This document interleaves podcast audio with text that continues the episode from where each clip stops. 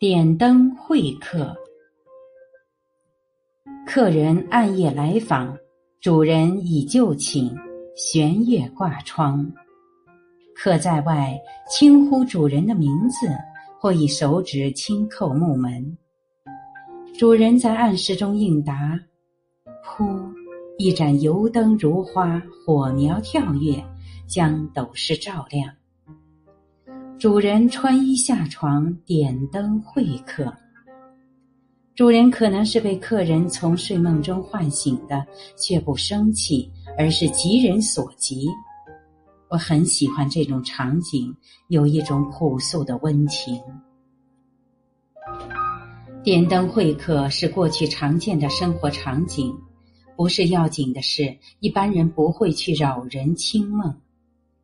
夜半造访的人，大多数是有急事要事远道而来的，辞行的、讨教的、借钱的，或者是离乡多年的人返回故里，刚放下包袱，就急匆匆赶来看望分别多时的亲友。而主人一喜出望外，一分钟也不想耽搁。这是何等的情谊！点灯之后会做些什么呢？泡一壶茶，搬两张椅，聊天说事儿，端菜盛饭。文人饮茶酒，谈论文学江湖，感慨光阴易逝。普通人絮絮叨叨，说的是柴米油盐。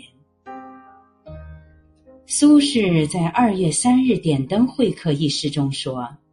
残逝光阴非故国，马行灯火记当年。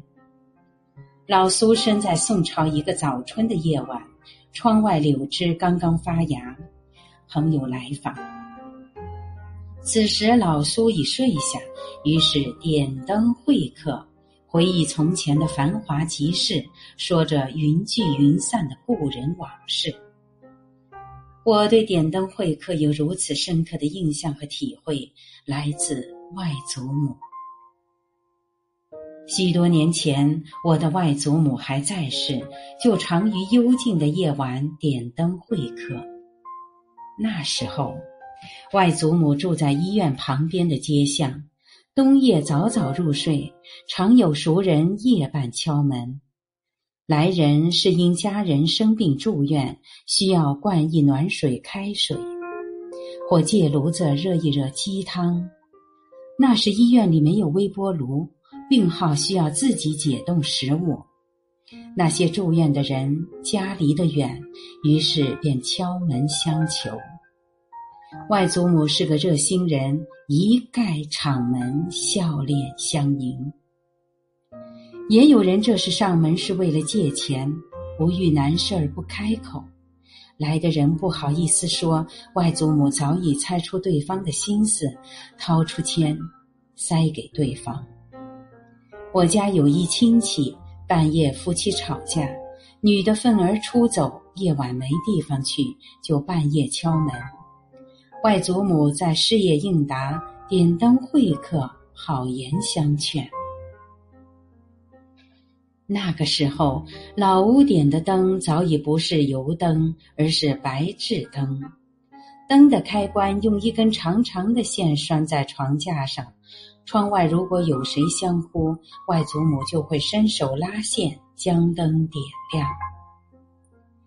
点灯会客，灯变了，人情没变。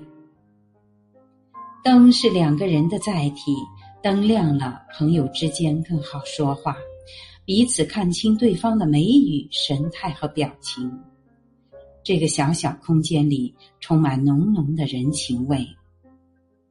点灯会客，反映出主人的友善，也反映出两个人之间的亲疏距离。点灯是表示亲近与热情，不因熄灯睡下而佯装不知来访。在暗夜里，为需要帮助的人点亮一盏灯。有古意和暖意。我是主播零点，欢迎关注，谢谢您的收听。